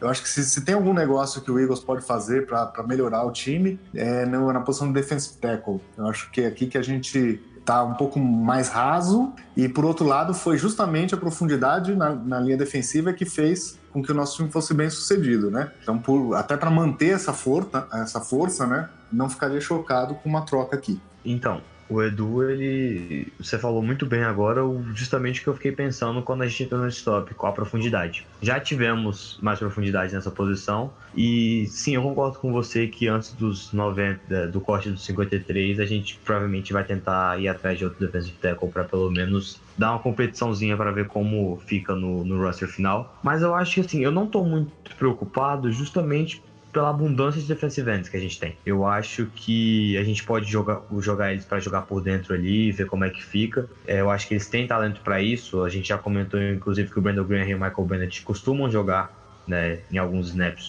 jogam por dentro. E então assim, é claro que a profundidade ela preocupa a gente, mas eu acho que a gente tá tão bem de linha defensiva em geral que não vai fazer, não vai ser um, não vai chegar a ser um problema. Não vai ser uma grande dor de cabeça e acho que a gente vai conseguir se manter mesmo caso não é, a profundidade de defensive tackle fique rasa assim. É, eu queria. assim, é, O cara que tá. Uma surpresa, né? Que tá subindo, Bruce Hector, né? Não conhecia. É, a notícia é que ele tá subindo bastante no, no, no depth chart, até pela. que o Qualls, né? Eli. Como que é? Elija? Elija? Eu não sei pronunciar o primeiro nome dele, o Qualls. Elijah. Pronuncia Elijah, é isso mesmo. Elijah. Elijah. Pique de sexta rodada, a gente tinha muito esperança que ele fosse um steal, e na verdade ele não tá demonstrando. Caiu no, no depth chart. A gente tem o Assis Chito também, né? Que tá surpreendendo até, é, tá ganhando bastante espaço, mas o, o Bruce Hector hoje é o que tá com mais espaço. Não conheço muito, não sei. É, mas enfim, é o que eu, que eu gostaria de, de destacar aí como possível uh, um candidato ao 53. O Chito é um queridinho do. Estão me ouvindo? Tô? Tamo, sim, pode falar. O Chito ele é um queridinho do, do Fletcher Cox, né? Ele é tipo, o Fletcher Cox dá muita moral, é quase um mentor pra ele. Então eu acho que fechou a posição de defensive tackle, né? Não, Iago, fechou não. Eu tava tentando ligar Ah, então, microfone. vai mal, vai lá. Eu só queria comentar sobre o time Jernigan. Eu acho que assim, foi um, um timing completamente errado, né, cara? A gente estendeu o contrato dele. Ele teve, se destacou bastante ano passado, jogou muito. E era pra ser uma peça importante. E aí, pronto, desanda. Eu acho que eu vou. Vou ter que concordar com o Edu, ele não, não deve. Eu vou contar ele fora, assim, até pra evitar decepção. E eu também queria comentar sobre o Bruce Hector, que é sempre bom ver uma surpresa, né? Alguém que você não conhece, que você acha que não vai dar em nada e acaba fazendo na, entrando no elenco principal. E eu espero, torço muito pra ele ser é um bom jogador e não, não ser só uma pré-temporada muito boa que depois vai ficar ruim. Não, espero que ele consiga entrar no elenco justamente, até mesmo pela questão da profundidade. É, e tem espaço pra isso, né? Tem espaço. Se nós levarmos quatro DT, pode ser Cox, vai eu, Nara e o próprio Bruce Hector, né? Ou então o Elijah Qualls, tá por ali, o Azichito, mas parece que ele é esse cara aí que tá na bolha, seria o próximo a entrar. Passando de, de defensive tackle para linebacker, teve uma pergunta do Henrique Bonomi. É boa pra gente, o famoso Bonomito. Morou lá na Filadélfia também. Moramos no mesmo prédio e não, e não sabíamos. Incrível como o mundo é pequeno, né? E ele perguntou, é bom, uma pergunta até interessante para começar essa discussão dos linebackers. Como está a nossa situação de linebackers sem o Kendricks? É preocupante ou temos alguém para substituir a altura? Então, vamos falar do Kendricks, né? A impressão que as pessoas têm é que eu sou hater do Kendricks, e não é verdade. Eu acho um bom jogador, e a temporada passada ele foi bem importante pro time, né? ainda mais depois da contusão. Na verdade, depois da contusão do, do Jordan Hicks, que ele assumiu a titularidade no, do, de middle linebacker, né? E ele fez valer a grana que ele recebeu ano passado. Mas a ideia, por exemplo, do nosso time, por conta da, da NFL ter mudado bastante, e, e- e as formações com 11 personnel, que é com três wide receivers, são cada vez mais comuns, já, já dá pra dizer que é o default da, da, da NFL de hoje, o nosso time tira o Will linebacker, né? Então, assim, hoje a posição de Will linebacker ela não é uma posição considerada titular, né? Então, o, o- Kendricks, ele tava nessa posição ganhando 7 milhões e meio. Então, é, mais atrás ali, eu, eu cheguei a falar que às vezes é melhor você não ter o jogador. É, é isso. A gente é melhor. é, a questão é a seguinte: o time é melhor ou pior com o Kendricks? Ele é melhor. O Kendricks é um bom jogador. Mas, é, pelo tanto que ele ganha, é melhor tê-lo ou não tê-lo, né? Essa foi a decisão tomada. Então, assim, esses 6 milhões que entraram de novo pro nosso cofre, né? é, a, gente vai, a gente vai valorizar muito esses 6 milhões quando a gente tiver naquela situação de 2019 com o Jordan Hicks, com o Ronald Darby, Com o Jay Ajay e outros que eu não tô lembrando nesse momento. Puta, Brandon Graham. Quando a gente tiver com essa, com essa turminha aí para renovar contrato, a gente só vai conseguir renovar com um, e olhe lá, né? A gente vai ter que escolher aquela escolha de Sofia difícil, né? E abrir espaço pro, pro, pro, pro cap, pro, pro contrato do Carson Wentz. A gente vai lembrar desses 6 milhões, entendeu? Então, assim, a perda não é tão grande, porque a gente tá falando de uma quantidade de snaps muito reduzida, entende? Não é aquele. 20% em média, né? É, então, exatamente. Então, assim, por mais que não tenha, eu acho que Nate, Nate Gary, o Camus, o Hill, o John Walker, principalmente, não são do nível do, do Kendricks, mas também não é uma perda, assim, que, que, fa- que, que, que seja significativa ao ponto da gente, da gente não salvar esses 6 milhões, né? Os caras, os caras da BDN, né? Hoje, Go Birds tem até uma musiquinha engraçada do Camu, né? Que eles falam Camu, Camu, Camu, Camu, Camu, Camu, Goodyear Hill, He'll be the will, he'll be the will. Muito provável. Ele é o querido da torcida, né? A torcida comprou que ele vai ser o Will, mas o, o Schwartz gosta mais do Nate Gary, Nathan Gary, né? É, Então vamos, vamos ver, vamos acompanhar essa briga aí. É, Tá entre os dois mesmo. desculpem aí, é uma voz terrível, né? Tendo na parte. Era melhor o Lucas, que é músico, ter cantado. Então, eu vou responder a pergunta com um olhar que eu tive quando eu vi que ele tinha sido cortado, né? Não me surpreendeu, mas eu acho que assim, eu acho que com o Kendricks a nossa situação de linebacker já era preocupante. É, aí você fala, ah, como assim? Porque eu acho que, por exemplo, nós temos. O Nigel Bradham foi uma surpresa. É claro que ele é muito bom, então foi uma surpresa boa, então consideramos ele muito bom. Mas temos o Jordan Hicks, que pra mim é um monstro, extremamente underrated, joga pra caramba, mas o problema é, ele joga muito em termos de talento, porque em termos de jogos, todo ano o cara machuca. E aí entra a questão da profundidade. Eu acho que sim, temos jogadores bons. Mas falta um jogador que teve um. pra ter um ano que o Michael Kendricks teve ano passado, entendeu? Pra ser um cara que faz uma diferença maior. Eu gosto do Camo Goodyear Hill e o Nate Jerry, eu sou, pra ser sincero, eu sou bem indiferente. Acho bons jogadores, acho que conseguem fazer o que é pedido, mas eu acho que falta aquele talento do um nível a mais que ele possa dar uma diferenciada no jogo. E eu acho que essa função vai cair muito sobre o Bradham e o Hicks, que, claro, conseguem fazer. Só que no primeiro jogo a gente tem o Bradham machucado e a gente tem o Hicks. Que, oh, desculpa, a gente tem o Suspenso. Bradham suspenso e o Hicks que todo. É que eu confundi, porque eu falar do Hicks que machuca todo ano. Então, assim, eu acho que em termos de talento a gente pode acabar sentindo. Mas não. Eu concordo com o Edu, foi melhor pra todo mundo. Agora ele tá lá no Browns, que como ele mesmo disse, eles têm mais talento que aqui na Filadélfia, né? Então, assim, se ele acha isso, se ele é doido, deixa ele lá. Então, é bom, é bom que a gente tenha esse dinheirinho aí que a gente precisa e com sorte o Hicks e o Bradham conseguem jogar 16 e 15 jogos respectivamente pra dar tudo certo pro, pro nosso time esse ano. Eu acho que remete um pouco à situação da linha ofensiva, né? Que saudável e titular, a gente não tem problema em relação a isso aí. Porém, passou dessa questão do saudável e titular, aí complica um pouco. Questão de depth mesmo. Até porque quando saiu o Kendricks, o Roseman foi lá junto com o Joe Douglas e trouxe o carinha lá do Broncos, né? Que seria ele, o Will, que seria pra jogar por um, pouco mais de um milhão, se eu não me engano. Trouxe o Corey Nelson, né? E foi uma das decepções dessa off-season. É, Ele caiu muito no depth chart e já não é surpresa pra ninguém se ele não tiver entre os 53. É incrível isso, né? Ele, era, ele veio pra tomar essa posição e não conseguiu, Corey Nelson. Até um cara que tinha veio lá do Special Teams, o Laroy Reynolds, né? Tipo, Uhum. tomou. Tá na frente, o Joe Walker frente tá na frente dele. É. É, uma galera que ninguém esperava. É, o fato, assim, é, o fato é que o time não valoriza essa posição, né? Não, três Tem, alguns, tem, é, tem alguns, algumas posições que o Eagles vai atrás, que é quarterback, por exemplo, e, e- as linhas. Mas tem algumas que o time realmente não valoriza. Você vê isso pelas escolhas de draft.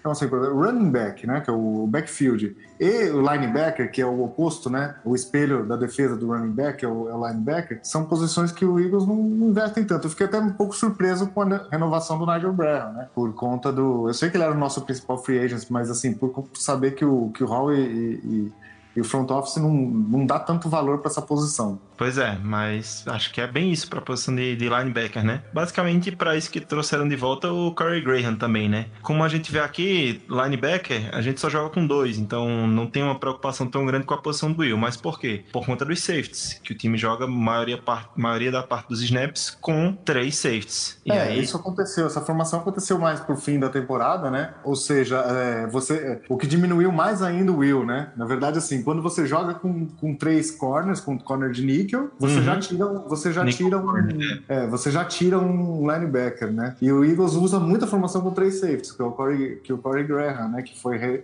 recontratado, faz todo sentido. E até o próprio Malcolm Jenkins mesmo, ele pode subir pro box. Desce né? muito pro box, é. Sobe Desce pro pro box. box, também marca níquel. Quer dizer, realmente, assim, a, a gente vai repor a, a- a nossa falta de depth, vai, vamos dizer assim, na posição de linebacker, com as outras unidades da defesa, que o Eagles realmente não valoriza o linebacker, né? Os safeties, ano passado, eles foram assim, acho que tirando a linha defensiva, foram a outra parte importantíssima. E eu acho que de safety a gente tá muito bem obrigado. Eu acho o Malcolm Jenkins, ele é um monstro. Eu acho que assim, ele é o meu jogador favorito do Eagles. Não em termos de talento, acho que por pessoa eu gosto pra caralho desse cara. E ele, como vocês comentaram, ele, ele não é um safety, né? Ele faz de tudo. O que o Jim Schwartz pedir pra ele fazer, ele vai fazer. Se quiser botar de defensive tackle porque tá ruim, vai, ele vai jogar defensive tackle, ele faz tudo. E eu acho que justamente por isso, essa versatilidade que ele traz, eu acho importante pra defesa, porque, ah, tô precisando de linebacker. Ele vai. Ele tinha essa imagem que eu não vou ter agora, e também tem como botar no podcast, né? Boa, Lucas. Eu acho importante é, que ele, ele tinha na porcentagem de snaps dele, safety tava assim, empatado ali porque ele tava fazendo de tudo pela defesa. E eu acho que um jogador como ele vai ser importante pra caso a gente precise, por exemplo, de um linebacker. Eu acho eu não, não vai surpreender ninguém se o Jenkins aparecer lá pra fazer essa função, porque o cara é um monstro, ele é versátil, ele, ele não é um, um excelente safety, ele é um excelente jogador de futebol americano. É importante ter jogadores assim. E a renovação do Corey Graham pra mim foi muito boa. Pra todos nós, né? A gente tava torcendo pra renovar. Ele, quando entrou, entrou bem. E o McLeod, pra mim, também muito bom jogador. E eu não, eu não, não vejo nenhum deles caindo de produção. Eu acho que os safeties vão continuar sendo o que pra mim é a segunda parte mais importante da nossa defesa. E por fora ainda tem correndo o Trey Sullivan, né? Ou seja, quatro safeties e o Trey Sullivan que já vem pressionando desde o ano passado, training camp e pré-temporada, né? Um grande, um hard hitter, como eles falam, né? É, e, e o Chris Maragos, que é special teamers, mas é safety, né? Então ele provavelmente vai, vai começar no,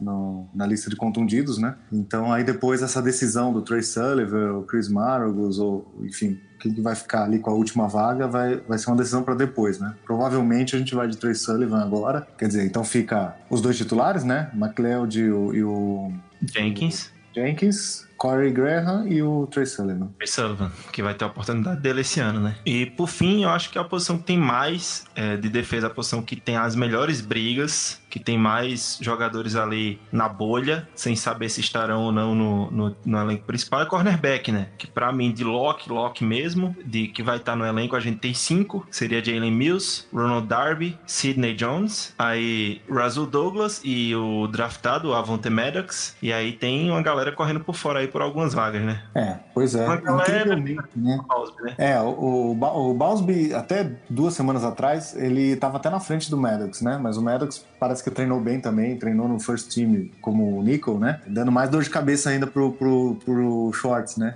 Essa dor de cabeça aí ele quer ter todos os dias. Ah, sim, sem dúvida. É, a gente. É, é incrível como há dois anos a gente era uma das piores equipes de, de, de, de, de corner e agora a gente não sabe quem cortar, né? E isso até levantou a especulação de troca do, do Darby, não porque o Darby não, vá, não, não é um bom jogador. é, eu creio que o Darby é o. É o, é o mais talentoso de todos. Talvez o Sidney Jones possa, possa chegar, mas no momento, em termos de momentos de carreira, o Darby é o mais talentoso, né? Mas é o que também, por outro lado, é o que mais tem valor de mercado. Então, pensando assim que a gente vai ter que fazer uma escolha e vai cortar um jogador que tem provavelmente tem espaço, teria espaço em outro time, né? Isso é o, isso é o sinal de que a gente está com mais depth do que a gente é capaz de, de levar, né, pro, pro elenco, né? Isso é um bom problema para ter, né? Então por isso que se falavam da, da da troca do Darby, né? Basicamente por- pelo valor de mercado que ele tem. Mas de novo, esse, o time é muito mais forte com o Darby do que sem o Darby. Então para trocar o Darby, para mim teria que ser uma troca absolutamente injusta, aquela coisa que o Eagles assaltasse, o, tipo, Coisa que a gente tipo vai Miami continuar a fazer. Tipo Miami Dolphins, assim, sabe? Que, que, que, que ac- que aceita as nossas condições e, e, enfim. Porque nessa altura do campeonato, uma janela de, de oportunidade que a gente tem, pra que, que a gente vai ficar mais fraco? Por que, que a gente queria, go- gostaria de ficar mais fraco? Só, só porque tá pensando no futuro? É, né? Eu acho que, primeiro lugar, é buscar o, o título, né? E o Darby, ele vai, provavelmente não vai estar com a gente é, em 2019 por conta dessas questões contratuais, né? Mas ele tem tudo para ser, ele tem capacidade de ser um Pro Bowler esse ano, né? Ainda mais jogando pelo contrato dele. Bom, Pois é. comentando sobre o Darby, eu tenho um pouco de pé atrás com ele, assim, já é implicância minha, porque ele foi. ele me decepcionou bastante ano passado. Mas ele tá jogando muito bem nos treinos, e como o Edu disse, a gente é melhor com ele. Mas, pra ser sincero, eu espero uma troca do Darby. Eu acho que. Não, não por agora, eu acho que mais, mais pro começo do ano o Eagles deve tentar fazer uma troca até para não perder de graça para garantir alguma coisa no, do próximo futuro. E eu acho que essa a posição de corner pra gente tá muito boa. É claro que a gente tem jogadores, por exemplo, como o Sidney Jones, que eu- a gente não sabe vai jogar a temporada mesmo, como ele vai estar. Eu acredito muito nele. Eu,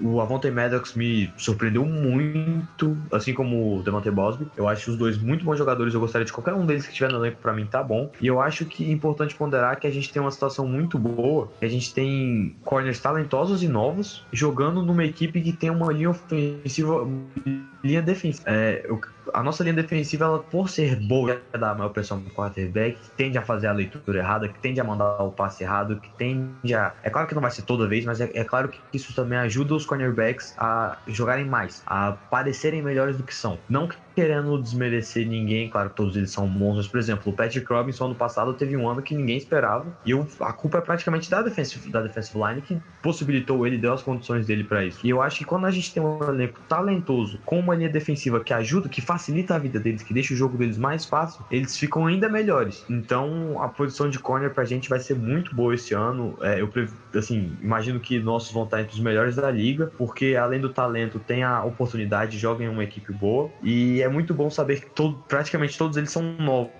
também. É, Sidney Jones, Jalen Mills, Reggie Douglas e Avonte Maddox são garotos. E o Darby tá aí também. Claro que não deve ficar com a gente, como eu falei, imagino uma troca, mas todos novos, assim, caso precise, caso tenha, não que vá, mas caso venha a ser uma moeda de troca, tem esse fator ainda. Então é uma posição promiss- muito promissora pra gente, e como o Edu disse, é uma boa dor de cabeça pra se ter, pra saber quem a gente vai levar pro elenco final. É uma unidade muito sólida e muito nova, né? E o que chama mais atenção é isso. Tem muito a desenvolver por ser bastante jovem. E finalizando um pouco, e para agora para os especialistas, né? Nenhuma surpresa grande. Kicker Jake Elliott, long snapper Rick Lovaro e a melhor parte, né? A grande surpresa tem sido Cameron Johnston, né? Que o cara tá acertando todos os punts lá na linha de 20, dentro pra, pra linha de 20. Acertou um punch de mais de 80 jardas. Eu acho que esse cara tem, é, é a surpresa do Special Teams, né? Dos especialistas. É, e acho que a única coisa que merece comentário, né? Porque os outros dois já estavam no, no elenco e são special teamers, né? Não tem muito o que falar. Sensacional a patada que ele deu, né? De 81 jardas, nunca vi, acho que foi o melhor punch. É, Foi até anulada a jogada por falta, né? Mas e, pouco importa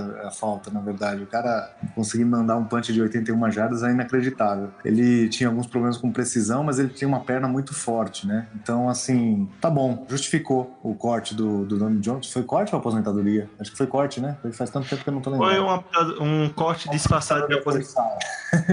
Isso. É, eu acho que justificou, porque ele ia tirar mais de um milhão do, do, do cap, né? Então, pra um Panther, né? E a gente tinha um cara já treinando ali no Practice Squad, que era ele, né? Tá mostrando que, que foi uma boa escolha. É, basicamente eu acho que não tem muito a acrescentar, não. É, por serem special, como o Edu disse, por serem special teamers, não, não tem muito o que comentar, assim. Não. E não teve mudanças, né? A mudança foi essa e a gente já tá até satisfeito com ela. Espero que ele continue nessa, nessa pegada aí. Com Aqui na certeza. pauta a gente tem uma parte falando de suspensos e lesionados, mas a gente já comentou isso durante o cast inteiro. É, o Nigel Braden vai estar, sus- vai estar suspenso na primeira semana, né? Não jogará. E os lesionados, aí temos dois, duas questões diferentes, né? O time Jernigan, ele tá na NFI list, né? É non-football injury, ou seja, não pode treinar, não pode jogar e só poderia voltar no mínimo a partir da semana 7, caso volte. E o Maragos tá na PUP list, que também pode voltar a partir da semana 7, só que aí já é uma questão diferente, né? Ele pode começar o ano se o time ativar ele, caso não ative, aí só a partir da semana 7 também. E por fim, aqui o, o Pagler sugeriu que a gente falasse um pouco do, do possível practice squad, né? Eu acho que a gente tem bem, é, o time, a gente tem algumas caras que a gente pode ver no Practice Squad. Quem vocês acham que vai estar figurando Ah, por lá? cara, eu, eu vou, vou ser honesto aqui, cara. A gente acabou já falando por tudo, né? Porque assim, esses, esses nomes que estão no Bubble aqui, alguns vão e outros, quem não for, vai acabar indo pro, pro Patrick Squad, né? Então a gente já falou do, do Calls, a gente já falou Josh do. Perkins, É, o próprio Donnell Pumphrey, né? Pumphrey. Talvez seja por pescar tudo. que, que tem um quarterback, né? É, o Rashard Davis, que que, é o- wide receiver. Enfim, são os candidatos, né? O Josh Perkins, se não, não fizer, não fizer, se não fizer o roster, Josh Perkins, o Tyrande pode também estar aqui. Enfim. Tem aquele safety também, o Jeremy Reeves, né? Que Sim, sim, o, o quarto safety aí da lista. Então, passando um pouco agora, nossa pauta principal finalizou por aqui, né? Vamos agora para as perguntas dos ouvintes, né? As perguntas da galera do, do ouvinte do Greencast. Vamos para o nosso mailbox. It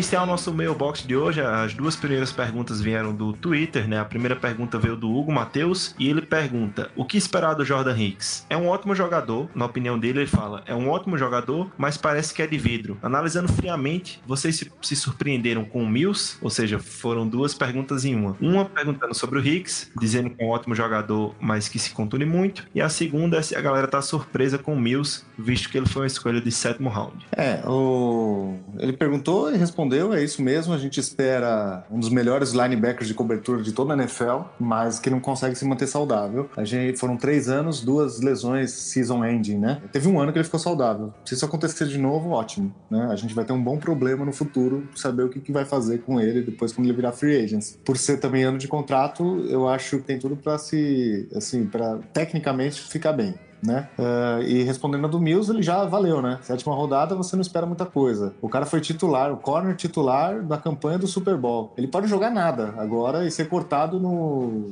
no dia seguinte. Já vai ter valido, porque sendo o sétimo round, já trouxe o valor que, que nós investimos nele, que foi praticamente nada, né? É, ele é um cara muito... Ele não tem o mesmo talento de outros jogadores, né? Dos melhores corners da NFL, mas ele é um cara que, dá, que tem muita disposição e, e ele é muito agressivo e Extremamente esforçado e se entrega muito. É, e isso a torcida da Filadélfia ama, né? Jogadores desse tipo. E o Jim Schwartz também. É, assim, quanto a essa pergunta, ele praticamente respondeu a si mesmo, né? E o Edu também falou tudo que a gente tinha que falar. Eu também já falei do Jordan Hicks mais no começo do programa. Extremamente underrated, um dos melhores linebackers, mas justamente ele é de vidro. Então, assim, eu espero que ele jogue bem até ele se machucar. E eu espero que eu esteja errado. E quanto ao Mills, surpreendente demais. Sétima rodada você não espera. Como o Edu falou, foi o titular do- da campanha do Super Bowl e foi o titular jogando bem. E além de ser dedicado, esforçado, que comentaram, eu queria comentar que o elenco gosta bastante dele também. Então ele é, ele é aquele tipo de jogador que caiu numa equipe que tudo se encaixou pro cara. E isso é bom pra gente, que conseguiu o valor desse na, na sétima rodada. É incrível, realmente. A outra pergunta veio da Nath, né? Nossa amiga lá do, do grupo. Também veio através do Twitter. E ela perguntou: Com o que temos? Dá pra montar um roster com depth suficiente pra cada setor? Se não, quais os setores mais profundos e menos profundos? Ou seja, mais sólidos e menos sólidos. É, bom, também a gente meio que respondeu, né? Mas vamos lá. Na verdade, ô Nath, a gente sabe que na, na NFL de hoje, de hoje não, né? De muito tempo, desde 94, que, que foi instituído o salary cap, é muito difícil você ter depth, né? Na, na NFL. E, e a gente tá num momento que a gente tem uma situação meio diferente dos demais, que além de a gente ter um contrato, um,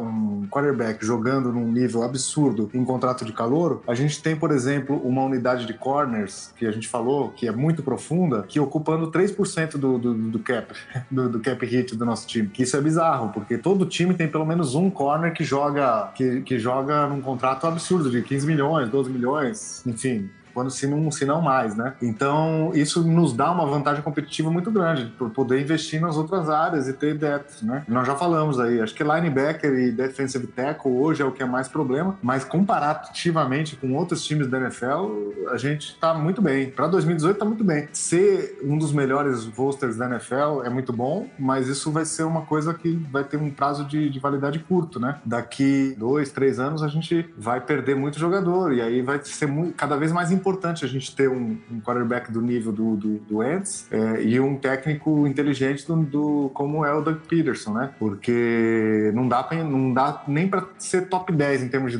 em, em termos de, de qualidade de roster. Mas esse é um problema que a gente vai ter lá na frente. Esse ano a gente tem que aproveitar, na verdade, e a gente tem maiores profundidades é, de, defensive end, quarterback e corner, é, em termos de mais profundidade e menos profundidade defensive tackle, linebacker e, e talvez um pouco linha ofensiva também. Qualidade é excelente, mas profundidade falta um pouco. Que a linha ofensiva é aquela questão dos titulares top e reserva zero, digamos assim. Questionável, questionável, né? Eu vou ter que concordar com tudo que o Edu falou. Eu achei que ele fosse esquecer de comentar a linha ofensiva e que esse ia ser o meu comentário inédito, mas não, ele falou tudo e é, é basicamente essa a situação do time. E por fim, a última pergunta veio do Jean Martins da Silva. Ele ressalta que é o último ano de contrato do Studfeld, né? Do Sudfeld. E ele pergunta: o que faremos com o Sudfeld, visto que é o último ano de contrato dele? Você sabe que eu fico brincando de chamar de Stanfield e eu já tô chamando achando que é verdade já, né? Acho que no começo do programa eu chamei, agora que eu tô me dando conta. É, aquelas brincadeiras que eu faço, tipo o Filigado, já virou, já era, não tem, não tem na, na cabeça, né? É, bom, enfim, é, eu falei lá no começo do programa, né? A questão do contrato do, do Nick Foles nos obriga a, a não tê-lo em 2019, é uma questão quase que impossível, né? Então, trocando ou não, o fato é que o nosso quarterback reserva não será Nick Foles em 2019. Então a gente está preparando o, Studfield para ser o quarterback reserva e ele tem, tem acompanhado esses passos, né? Então eu espero uma renovação, na verdade, e uma renovação ainda essa, nessa temporada por conta do, do- da importância que ele vai ter lá no futuro e é bom renovar agora, porque assim, é- assim, se tudo der certo ele não entra em campo esse ano. Tomara a Deus que isso aconteça. E ele não entrando em campo, sendo o terceiro terceiro quarterback, a gente vai conseguir um preço aceitável, né? Então eu acho que o que eu espero é uma renovação, na verdade, e ele sendo o, o reserva, o número dois do time pro futuro.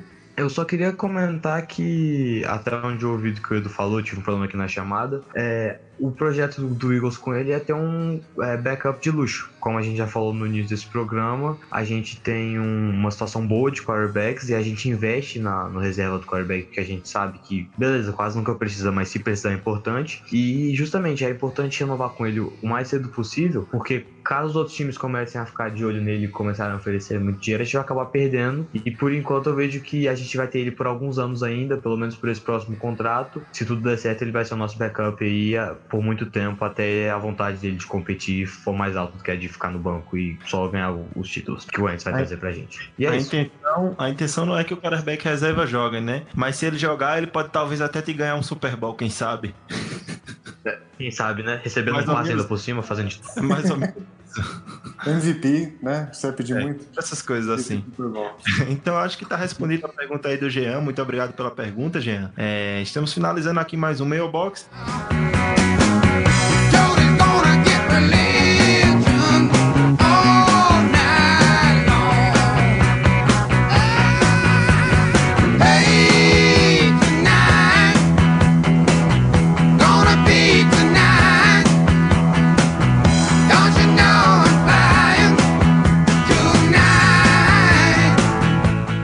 finalizando mais um Greencast, esse de número 15. Queria agradecer aqui a presença dos meus parceiros. Primeiro, agradecer muito o retorno do Lucas, que também vai voltar a escrever os textos aí, viu, galera? Galera que gosta de ler, de, de conteúdo sobre o Eagles, o Lucas vai estar escrevendo textos e a gente vai estar postando lá no Fambonanet. Para você acompanhar nosso trabalho, não esqueça de seguir o Twitter do Greencast BR. Lá vai estar tudo, todo o material que o Lucas produzir, né? Isso aí, Lucas. Isso mesmo, Iago. Vou voltar com tudo aí assim que a temporada começar. Eu pretendo fazer um texto toda semana sobre algo que aconteceu no jogo. É muito bom estar de volta ao Greencast. Eu tenho uma maldição que toda vez que eu participo, o programa não vai pro ar. Mas dessa vez vai dar tudo certo. Então, se você tá ouvindo, obrigado por ter ficado com a gente até o final. Valeu, Iago. Foi bom pra caramba voltar a falar do Eagles com você. E valeu, Edu. Finalmente consegui gravar com você. É, foi bom demais bater esse papo sobre o Eagles aí. Tamo junto, galera. Ah, Dessa vez não vai ficar no limbo o programa, não, porque dessa vez a gente tem o Thiago para editar. e mais uma vez agradecer você, o nosso parceiro fiel, o Eduardo Guimarães. Muito obrigado pela presença, Edu. Ah, sempre um prazer. Valeu, Lucas, essa estreia nossa junto, né? É, A gente não consegue fazer um programa curto, né? Novamente um programa mais longo. E, né? quando senta quatro malucos para conversar sobre o Eagles, o negócio vai dura duas, três horas. É, eu poderia ficar três horas, quatro horas falando aqui, né? Mas enfim. Então eu quero agradecer, obrigado por todos aí que, que ficaram até o fim. E vamos para semana que vem, então. Abraço. É bem isso aí que o Edu falou. Até a semana que vem. Vamos continuar gravando semanalmente o Greencast. E para você que já gosta de escutar o Greencast, segue a gente lá no Twitter. Twitter da gente é arroba Greencast Brasil. Se você tem alguma dúvida, elogio, crítica ou sugestão, manda pra gente no nosso e-mail greencastbr@gmail.com. Eu acredito que eu errei o, o- o username do, do Twitter que eu não falei agora. É greencastbr, assim como no, no e-mail. Então, é, segue lá a gente no Twitter, manda e-mail pra gente, a gente sempre responde. Lá no Twitter a interação é bem legal. As perguntas do Twitter podem vir parar aqui no programa. Esse foi o Greencast número 15. Vem mais Greencast por aí semana que vem. E fly, Eagles, fly. Stop